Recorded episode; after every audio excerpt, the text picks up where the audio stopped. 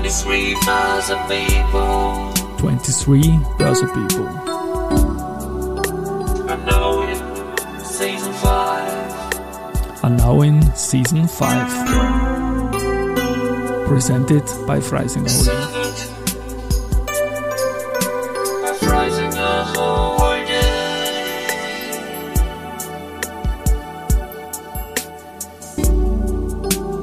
herzlich willkommen wieder zur Serie 23 Börse People und diese Season 5 der Werdegang und Personality Folgen ist presented by Freising Holding.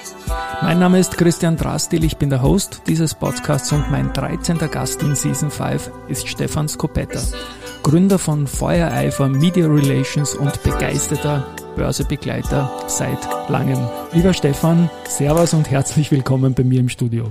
Danke für die Einladung. Es ist überfällig, dass wir beide mal plaudern. Du bist ja auch in dieser Werdegang- und Personality-Geschichte, die wir früher mal Print gemacht haben, zum 30. Geburtstag des ATX auch dabei gewesen mit deiner Börsegeschichte. Und die schauen wir uns jetzt gerne nochmal an. Bei dir ist ja auch schon so Matura-mäßig losgegangen, irgendwie dich für die Börse zu interessieren. Erzähl doch mal, wie das so war Ende der 80er des alten Jahrtausends. Genau, 1989 ist ja in Wien die Börse quasi durch die Decke gegangen. Also Mike Lielacher ähm, hat äh, da für einiges für Aufruhr gesorgt. Also Jim Rogers hat ja die Börse das zweite Mal wach geküsst. Das wusste ich natürlich damals alles noch nicht, muss Genau. Das ich war ehrlicherweise sagen. 1985, es ist, hat- ist der, Rogers das erste Mal vorbeikommen und 89 noch einmal. Genau. Und du warst im zweiten großen Schwung 85 dabei. hatte ich noch nicht sozusagen, äh, da war ich erst 15, aber Ja. mit 89, äh, da war ich dann schon 19 und äh, da war der, ich fand das eigentlich ganz faszinierend, wie, was für Ausmaße das annehmen kann. Also jeder hat sozusagen statt Sparbücher plötzlich Aktien gekauft. Das fand ich eigentlich sehr spannend, dass man mit Geld Geld verdienen kann. Und äh, da habe ich mich damit erstmals quasi befasst. Noch sehr blauäugig, muss ich ehrlicherweise gestehen. Ja, du, das war. Damals, damals konnte man ja wirklich alles kaufen, da ist alles gestiegen in dem Jahr, sogar Put-Optionsscheine sind nach oben gegangen, genau. weil die Leute nicht gewusst haben, was das ist, ist gestiegen halt. Angebot, Nachfrage. Genau, ich habe dann auch äh, damit begonnen, dass ich äh, mal meine ersten Aktien gekauft habe. Habe mir aber natürlich vorher ein bisschen informieren wollen, was natürlich am Land, also ich bin im Tirol aufgewachsen, nicht ganz einfach war. Da gab es ein Magazin, das hieß Das Wertpapier, das war von einem deutschen Verein quasi publiziert mit ein paar Charts drinnen. Habe natürlich alles nichts gesagt, äh, aber man hat es mal probiert. Und Haben schön ausgeschaut, die Charts ne, sind nach oben Super. gegangen. Und du hast mir erzählt, dass das Magazin irgendwie auch Österreich Wurzeln irgendwie mitgehabt hat, oder? Facetten, das ist gedruckt worden oder so. nicht. Ich habe später aber interessanterweise fürs Wertpapier mal geschrieben. Super. Also Ende der 90er Jahre dann, also Anfang der 2000er Jahre habe ich für, als freier Autor fürs Wertpapier öfter mal publiziert, Mhm. weil das später dann im Bauer Verlag verkauft wurde und ich habe für das die Geldidee produziert. Also da war ich Chefredakteur. Und äh, als die Geldidee dann eingestellt wurde, hat man mich gefragt, ob ich nicht Lust hätte, fürs Wertpapier weiterzuarbeiten, Mhm. wieder mal Geschichten zuzuliefern. Habe dann auch gemacht. Boah, hat mir dann stolz gemacht, dass ich da quasi bei meinem Erstlingswerk mitschreiben darf. Ja, das, das haben wir durchaus Gemeinsamkeiten. Ich habe auch so ein bisschen leichte Fanboy-Tendenzen, was Marken betrifft, auch in Brands im Journalismus. Na, 89 war eine hochspannende Zeit. Kannst dich vielleicht noch an eine oder andere Aktie erinnern, die du dir damals angeschaut hast aus Österreich? Eigentlich nicht mehr, nein. Also Die Bankenkreditanstalk war damals so ein Ja, Riesenhammer oder so. Genau, ja. CA, ja. Äh, CA habe ich eigentlich andere Erinnerungen, muss ich sagen, weil früher oder später kam dann die Idee der Indexzertifikate auf und da haben wir gedacht, boah, das ist in den Mhm. Ja. deutschen Medien überall abgehandelt worden. Dann bin ich in Wien schon als Student quasi in eine Bank gegangen, wollte ein Indexzertifikat kaufen. Und äh, am Schalter konnte mir nicht weiterhelfen. Dann habe ich einen Portier gefragt, ob man da irgendwo ein bisschen Beratung bekommt. Äh, Dann hat er gesagt, ja, was wollen Sie denn haben? Und dann habe ich gesagt, ja, Indexzertifikat, ja, so, wie viel Geld haben Sie? Und dann habe ich gesagt, ja, ich bin Student, ja, ein bisschen was habe ich schon, aber nicht so. Also, na, das ist nichts für Sie, das ist nur für große Investoren. Vergessen Sie es. Schön, wenn der Portier gleich selbst die Beratung macht und ein bisschen abfangt. so als, als, als Early-Grenze, wo man drüber muss. Ja Ne? gut, das war damals auch so ein bisschen der Nimbus. Ja. Aktien war nichts fürs Volk, das war nur für die Reichen. Stimmt, stimmt. Obwohl die OMV 1987 und auch der, der Verbund ähnliche Zeit äh, in mehreren Schritten damals schon sehr viel sich bemüht hat, auch eine Literacy reinzubringen. Das waren auch starke Aktien aus der zweiten Welle dann 89. Ja. Ja, man muss aber ehrlich gestehen, also damals war das noch äh, alles so, Also wie heute in einer Galerie, man geht Ja. da rein, da steht kein Preis dran und alles ist urteuer und Dings und und nachher, was weiß ich, sie wollen irgendwie der Depotgebühren riesige, dann extreme Tradinggebühren. Und nachher war ich auch bei einer großen österreichischen Genau. Bank und habe dann gefragt, na, ob ich nicht einmal ein paar Charts kriegen könnte von ein paar interessanten Aktien. Und da, da hat der, mein Betreuer dann gesagt, na ja, kein Problem, er kann es bei der Zentrale anfordern, dauert ungefähr eine Woche. Also, genau. Ja, es war aber dann äh, zum Glück die Zeit, also schon zweite Hälfte der 90er Jahre, als die Discount Brokerage aufkam.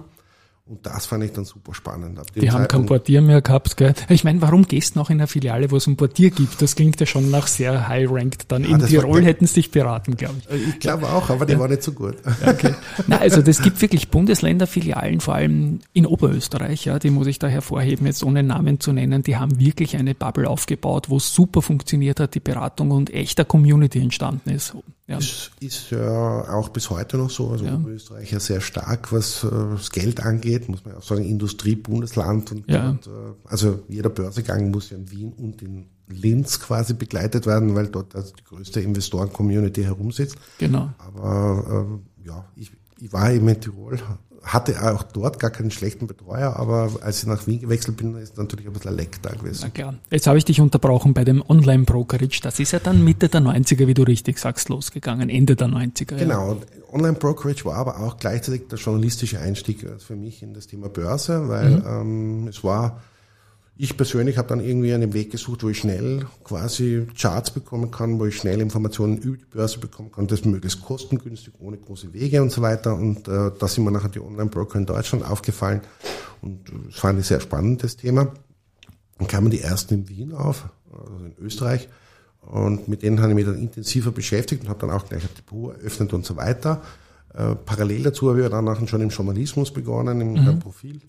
Äh, wurde ich da ausgebildet und äh, habe dann beim Trend einmal einen Vortrag gehalten, äh, äh, einen Vortrag zugehört vom, vom Ressortleiter Börse damals. Und war- ich habe gar nicht gewusst, dass es das A gibt, B, dass es da ein eigenes Ressort gibt. Und dann habe ich mich mit dem Ressortleiter nachher zusammengesetzt und habe gesagt, heißt, boah, cool, kann man da mitschreiben. War, glaube ich, seit 100 Jahren der erste Bewerber wieder.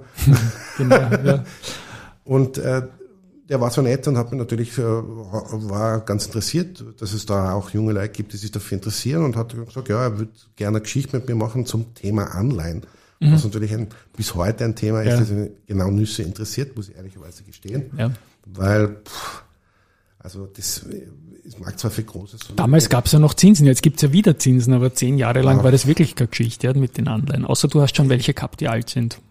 Ja, Die sind dann im Wert gestiegen. Ne? genau, ganz, ganz früher hatte ich mal mittelsichere Anleihen Ja. mit 9 Prozent. Ja, ich war in einer Bankfiliale in den 90ern und da hatten wir Anleihen in Österreich mit circa 8% und US-Dollar mit 12, 13 Prozent. Cool, das waren natürlich schon Geschichten, ja. Also Gut, heute wäre das ja. natürlich ein Traum. Ja, genau, das muss man sagen. Und es wurde dann in dem Profil Trend, äh, sind Stationen von dir und Format ganz in der Nähe wurde dann ja gegründet und da warst du auch irgendwie dabei, oder? Genau, eigentlich hat es so über den Trend begonnen. Also ich, ich habe danach als Journalist für, für Baumagazin gearbeitet, aber habe mir damals bei dem Chefredakteur vom Baumagazin ausbedungen, dass ich auch noch für andere Medien Mhm. arbeiten darf. Und er hat gesagt, solange es nicht das Thema Bau ist, was nicht Ja. so oft vorkommen ist, habe ich dann nachher noch Börsengeschichten geschrieben und habe halt regelmäßig für den Trend quasi noch eine größere Geschichte gemacht und äh, war dann sehr spezialisiert auf das Thema Discount Brokerage. Also Mhm. ich habe, ich glaube, 100 Vergleiche geschrieben Wow. Das hätte zum Gewinn passt wieder irgendwie fast, oder? Ja, und äh, das war dann genau die richtige Zeit, weil dort ganz viel Börsenplattformen in Europa, also im deutschsprachigen Raum entstanden sind und äh, man immer mehr, also auch in Deutschland, immer mehr Journalisten äh, gesucht wurden, die quasi sich mit dem Thema Börse auskennen und äh, auch mit dem Thema Discount Broker, Online Brokerage und eben Börse. Und das war genau das Feld, in das ich da reingestoßen bin. Dann habe ich beim Format dann wieder angefangen mit, äh, mit dem Thema, also da bin ich erstmal so richtiger Finanzjournalist worden und habe dann nur mehr eigentlich über das Thema geschrieben. Das ist zwei Jahre dann gewesen und wurde dann abgeworben nach Deutschland. Dort war der Markt leergefegt mit, äh, Finanzjournalist, von, von Finanzjournalisten und äh, habe dann beim ehrwürdigen Kapital begonnen. Das war ja damals noch so äh, das größte deutschsprachige Wirtschaftsmagazin überhaupt. Also. Und das war ja auch die Zeit, wo in Deutschland der neue Markt quasi traditionelle Börsen irgendwie ein bisschen alt ausschauen hat lassen. Auch die Wiener Börse und der Wahnsinn. DAX und so weiter sind da fürchterlich abgestunken. Ja. Wie hast du diese Phase erlebt? Und das war ja auch, die Online-Broker haben ja das auch begünstigt. Genau. Ja. Also ein Thema war in Wien ist ja eigentlich quasi schnachnasig gewesen. Also da war ja Tech-Werte gab es quasi nicht. Mhm. Genau. Und in Deutschland mit dem neuen Markt waren extrem viel Tech-Werte unterwegs. Und äh, das war ein enormer Boom. Also nicht nur in den Zeitschriften, die plötzlich dick waren wie Telefonbücher, äh, war es auch so, dass da also unheimliche Gewinne gemacht werden Ja, klar. konnten. Ja. Und äh, das war auch äh, sehr lustig, was dann, also quasi, man hat da wirklich überhaupt nicht mehr auf Zahlen geschaut, also wie KGVs etc. wurde abgeschafft. Kann man erinnern, äh, da habe ich mit einem Analysten telefoniert und der hat dann gesagt, heißt das KGV ist schon ziemlich hoch eigentlich, also über 1000. Werden die das je verdienen? Hat er Wurscht. gesagt, Ja, ja, genau. Herren Sie, Ja. wo Sie, in welcher Zeit sind Sie noch zu Hause? KGV spielt überhaupt keine Rolle mehr. Wir sind im New Paradise, da sind ganz andere äh, Kennzahlen, äh, alles kein Problem, das geht super. Und dann kam aber dann der März und äh, Ja, dann ist es steil bergab gegangen. Genau. Und dann waren die traditionellen Aktien wieder einfach in und der neue Markt ist ja leider, das sage ich aus heutiger Sicht, sehr kritisch sofort beim ersten Gegenwind eingestellt worden. Wenn man das mit der Nasdaq bei jedem Gegenwind in der Geschichte gemacht hätte, dann wäre es auch schade drum gewesen. Man muss Also, eben sagen, ja. eigentlich viele große Player, die äh, auch damals, also ich meine, der neue Markt und damals die USA ist ja auch die Tech-Börse, also Nasdaq eingeknickt, also ganz Ja. massiv. Und das Interessante ist, wenn man aber jetzt nochmal rückwärts schaut sozusagen, dann sieht man, dass die Werte, die damals, also 2001 überlebt haben, also Google zum Beispiel, Genau. der, äh, oder auch Facebook, na Facebook war später, aber Netflix war vorher. Also Netflix, glaube ich, war auch später, aber, aber Apple Nein, war Netflix auch, war, war damals schon noch wirklich so okay, ein äh, Video-Verleihsystem wahr? bei Okay. CDs. Puh, da habe ich überhaupt kein Wissen dazu. Ja, spannend, spannend. Also diese großen Tech-Werte, die heute noch quasi echte, Amazon war Mhm. Ja, damals auch ja. schon ein Riesenplayer, äh, oder halt damals ein Buchhändler, aber heute also mittlerweile ein Riesenplayer, aber die haben das alle überlebt und Mhm. dem eigentlich sind die enorm gewachsen. Ja, eine schöne Sache. Und es hat sich ja dann beim Kapital auch was verändert und das hat auch zu einer Gründung geführt, an der du Genau. beteiligt warst, quasi deine erste Selbstständigkeit, wenn ich es richtig verstanden habe im Vorgespräch. Bitte auch da ein paar Worte und auch Einschätzung 9-11 ist ja auch was. Ja, genau. Einfach, also ja. es war ja so, äh, es ist nicht nur der neue Markt abgeschmiert, sondern in der Phase, da haben sich ja dann äh, quasi die Negativereignisse gehäuft. Also eines der Ereignisse war natürlich 9-11, das war sehr traurig. Ja. Aber am selben Tag hatten wir eine Betriebsversammlung im, im Grunde und Jahr Wirtschaftspresse, da waren ja mehrere Magazine davon betroffen, also Kapital, dann gab es noch ein junges Wirtschaftsmagazin, ich habe den Namen vergessen, äh, und, und alle Mitarbeiter sind drinnen gesessen und dann hat es im Kaiser von Seiten der Geschäftsführung aus Hamburg, ja, tut uns leid, aber wir werden einiges am Personal abbauen müssen, weil die Börse nicht mehr so läuft, braucht weniger Börsenberichterstattung und die Umfänge der Magazine werden kleiner. Äh, uns war klar, das wird einige von uns auch treffen. Ich konnte mir ausrechnen, nachdem ich einer der letzten war, der in das Team gekommen ist, dass ich bald auch wieder gehen werde. Und äh, als wir dann nachher rausgingen bei der Betriebsversammlung, kam uns schon ein Mitarbeiter entgegen, der geschrien hat, äh, boah, jetzt der dritte Weltkrieg, äh, USA ist angegriffen worden. Das war nachher eben noch der erste, eigentlich der erste Flieger, der in das World Trade Center geflogen ist. Im zweiten haben wir sogar noch gesehen. Es war also wirklich ein Orga-Talk, also muss man wirklich sagen. Auch, auch Wahnsinn nachher für einen Börsenjournalisten ist, ist halt nachher auch die Frage, naja, jetzt sind die Kurse so abgeschmiert, soll man jetzt wieder kaufen? Ich meine, war natürlich auch, das haben wir dann diskutiert, wie wir mit dem Thema umgehen. Äh, Wir haben uns dann entschieden, dann äh, das nicht zu machen, also keine Kaufempfehlungen abzugeben. Ja, das haben, haben dann eh auch die meisten getan und man ist ja selbst auch in solchen Krisen, wie wir auch gesehen haben, dann weniger Lehman, weil diese persönliche Bedrohung irgendwie nicht so groß war bis auf den Job hin. Ja. Aber dann Covid im Jahr 2020, da hast andere Sorgen, als an Aktienkurse zu denken irgendwie. Genau, aber es ist halt unser Job. Na klar, es ist unser Job, da Guidance zu geben und ja, eine, eine ganz, ganz irre Sache, wobei Lehman und 2020 Covid erste Welle sicher weit schlimmer waren börslich als 9-11. Das war ja schnell wieder erledigt dann letztendlich. Ne? Ja, also das ist eine Sache, die, die mir eigentlich nie so wirklich, also es ist schon immer sehr hysterisch, muss ich ehrlicherweise sagen. Also wenn da irgendwas passiert an der Börse, dann geht immer gleich die Welt unter. Und alle werden gleich super hektisch. Also vielleicht ist das auch eine Sache der Erfahrung mit den Jahren. Lasst man sich dann immer so anstecken, als, äh, als äh, Lehman untergangen ist. Klar war es ein harter Schlag, aber mir war auch klar, das wird auch wieder vorbeigehen, obwohl es doch länger gedauert hat, wie erwartet. Ja.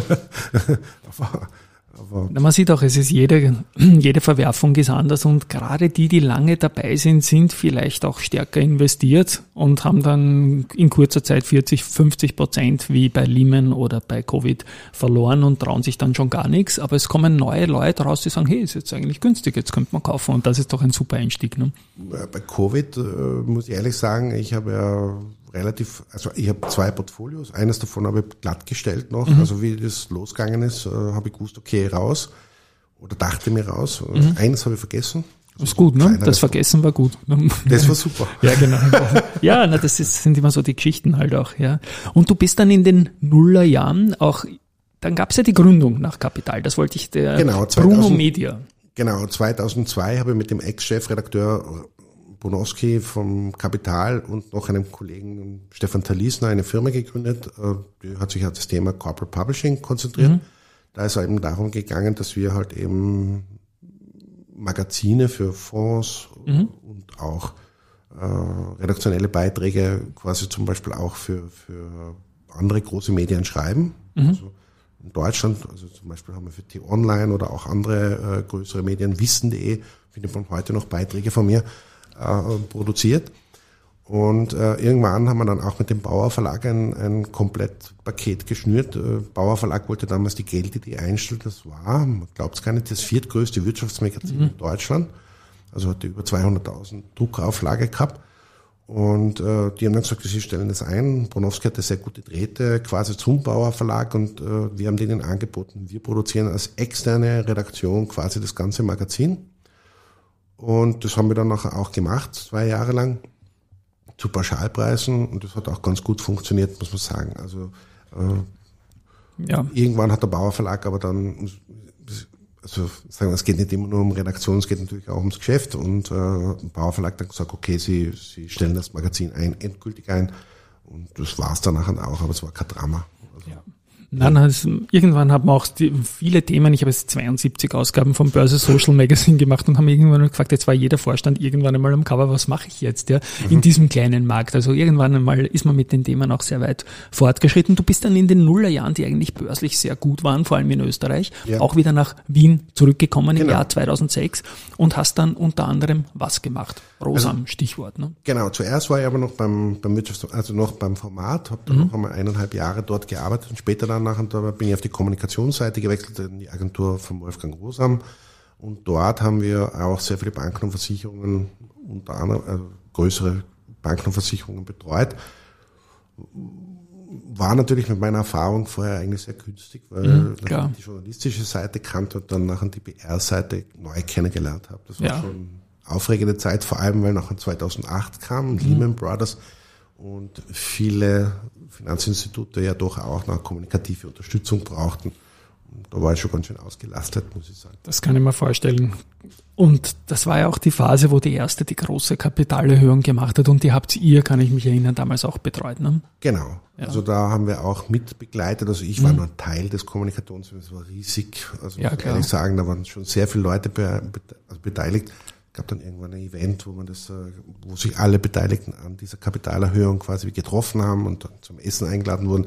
Es war schon unglaublich, äh, wie groß das Ganze da war, muss man auch sagen.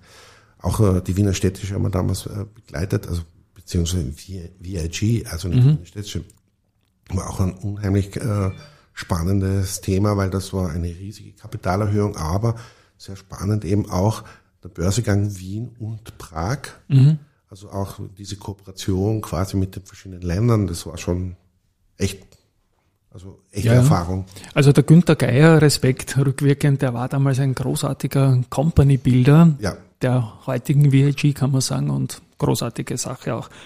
Gut. Auch die Osteuropa-Story, Wahnsinn. Ja. Wahnsinn, ja. Also muss man einfach sagen, auch das ganze Gefühl, das er da für den Markt gehabt hat und auch wie die Expansion dort vorangetrieben wurde, Wahnsinn, also wirklich super gut. Muss man sagen, definitiv.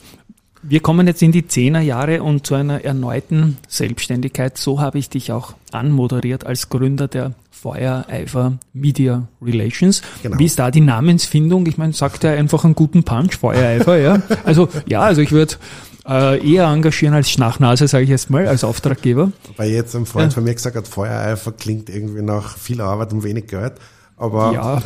Firestarter. Ja. wir fanden das einen schönen Namen.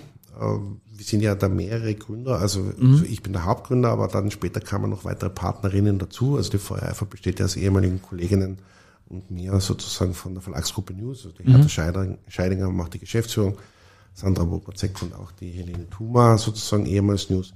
Und ich haben nachher äh, guten Namen für uns gesucht und sind nachher auf das Thema gekommen. Feuereifer ist ein schönes deutsches Wort, das irgendwie Ja, ich mag's. unterstreicht, äh, dass man mit, mit Feuereifer dabei ist. Und Mhm. äh, das, das ist auch unser Motto. Also wir geben unser Bestes für unsere Kunden und äh, wollen auch wirklich guten Service abliefern. Das Mhm. heißt also, wir sind externe Dienstleister für große österreichische Medien und uns ist wichtig, dass wir, wenn wir sozusagen so Geschichten angehen, wirklich auch uns da reinhängen, gute Geschichten abliefern, gut recherchieren, auch wenn wir externe sind. Ich meine, Mhm. wir sind ja, wir werden ja sehr viel anders bezahlt als quasi angestellte Journalisten. Das, äh, es geht nicht immer ums Geld, sondern auch um die Geschichte. Mhm. Und seid ihr auch zum Beispiel bei Cases wie Geschäftsberichten von Unternehmern dabei? Ist das ein, eine Sache, die der Feuereifer taugt? Machen wir auch, ja, Ja. haben wir gemacht. Also ähm, sind wir zum Teil schon involviert, muss man sagen, und äh, ist aber sehr viel Arbeit, Ja. muss man ehrlich gestehen. Und sehr viel Kommunikation rundherum. Ne? Ich meine, Ja, auch. Es, es sehr Her- Herausforderung ist intern meistens die Prozesse. Also es sind immer sehr viele Leute bei Geschäftsberichten involviert. Das ist das eine Thema. Es, man glaubt immer, sowas schreibt man auf die Schnelle mal runter, aber es ist nicht so. Es hat ja, sehr viele Abstimmungsprozesse, es sind sehr viele Leute involviert, es müssen sehr viele Freigabestufen quasi durchgezogen werden. Äh, also es ist schon meistens sind wir redaktionell unterwegs. Also weniger das Berichte machen wir auch, aber das ist sozusagen nicht unser Kerngeschäft. okay, na spannend, spannend. Und was sind die, die, die Themenschwerpunkte innerhalb der Finanzberichterstattung, die euch besonders taugen oder wo, wo du glaubst, dass Feuereifer eigentlich Also ich die ganz Skills am meisten hat? Genau, also was mir am besten gefällt, ist Tech-Werte, das Mhm. mache ich bis heute gern. Äh, Dann habe ich aber auch, also ich habe eine Schwäche für ETFs, muss ich ehrlicherweise sagen. Also, Mhm. Also- seit Jahren bin ich quasi aus dem Bereich der Einzelaktien rausgegangen und äh, immer mehr quasi in die, in die breite Streuung. Ist ja journalistisch durchaus eine Nische, ja, weil die, die meisten Finanzjournalisten, die wir so kennen, sind die auf der Fonds- oder auf der Einzeltitelseite. Ich bin, kenne mich bei ETFs als Anleger ein bisschen aus. Journalistisch habe ich, glaube ich, noch nie einen Artikel verfasst, ja. Wirklich. Ja, also es geht ja immer über Einzeltitel. In Wirklichkeit beschreibt man halt bestimmte Märkte anhand der Einzeltitel einerseits, auf der anderen Seite kommt aber dann nachher natürlich für, ich, ich empfehle meistens den ungeschulteren Investor, dass er breiter streut, damit er nicht so ein hohes Risiko im Portfolio hat. Und da sind ETFs natürlich eine gute Variante. Natürlich sind gemanagte Fonds auch super, aber die sind halt kostenintensiver, muss man einfach ehrlicherweise sagen. Und ETFs bilden halt die Märkte leicht ab. Und Genau. ich empfehle eben auch eben sehr breite, also klassische ETFs im Sinne von äh, auf große Indizes, also die man auch kennt, die man jeden Tag in der Zeitung sieht und damit man einfach in die Zeitung schauen kann und sagt, ah, der DAX ist um 10% gestiegen, super. Oder was weiß ich, der S&P 500 hat plus 5%, auch super, oder der ist um 5% gefallen, wie auch immer. Aber da kann ich so, habe ich in etwa ein Gefühl dafür, wie sich meine Anlagen entwickeln. Das finde ich eigentlich ganz, ganz eine charmante Idee. Und die letzte Frage dazu ist eher Einmalveranlagung oder Sparplan oder eine Mischung draus oder einfach typbezogen und Ich, Finanz. ich finde ja. immer typbezogen. Also Okay. das ist so, ich persönlich mache es eher quasi in kleineren Raten und Mhm. teile es auf. Manchmal lasse ich mich hinreißen, kaufe natürlich auch Einzeltitel, wenn es mir gefallen, aber mittlerweile bin ich so, dass ich eher sozusagen auf größere Märkte setze und äh, das breiter streue. Ja, da schlaft man auch besser. Wenn man so, genau, wenn man da ein bisschen ein, eine, eine breite Diversifizierung durch die ETFs ja selbst System. Ja, wenn man jung ist, wenn man schnell viel Geld verdienen, weil hat man keins, das muss man halt also schnell hochhebeln. Wenn man älter ist, hat man dann doch bei einem Portfolio doch mehr zu verlieren, meiner Meinung nach. Und das, das, da ist man ein bisschen vorsichtiger. Das, genau. Gut. Lieber Stefan, ich spiele meine komische Abspannmusik. Das sage ich. Vielen lieben Dank, dass du bei mir zu Gast warst für diese spannende Folge. an euch da draußen. Ich hoffe, es hat euch genauso getaugt wie mir. Von meiner Seite mal Tschüss und Baba an die Hörerinnen. Ich sage auch Dankeschön. Danke fürs Zuhören. Tschüss.